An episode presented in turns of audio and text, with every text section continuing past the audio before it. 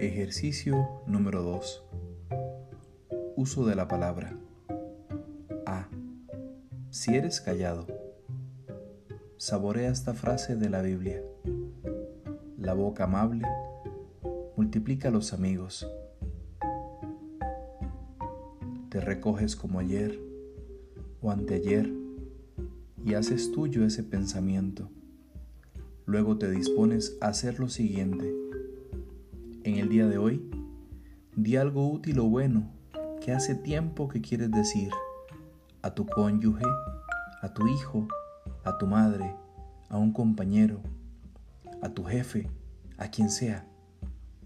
Después de haberlo dicho o en un rato libre, date cuenta cómo te fue. Si quedaste contento, ¿por qué? Si insatisfecho, ¿por qué? ¿Cómo lo harías otra vez? B.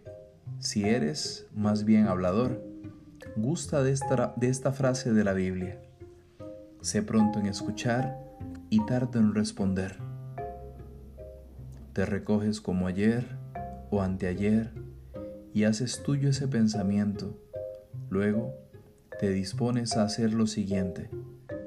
En el día de hoy, Calla voluntariamente algo que no sea necesario decir.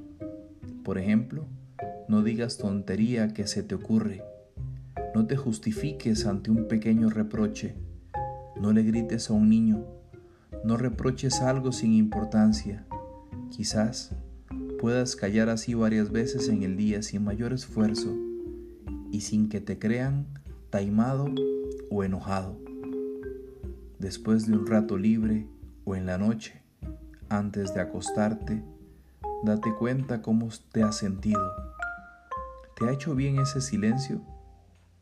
¿Has evitado hacer algún daño o crear un incidente? A y B.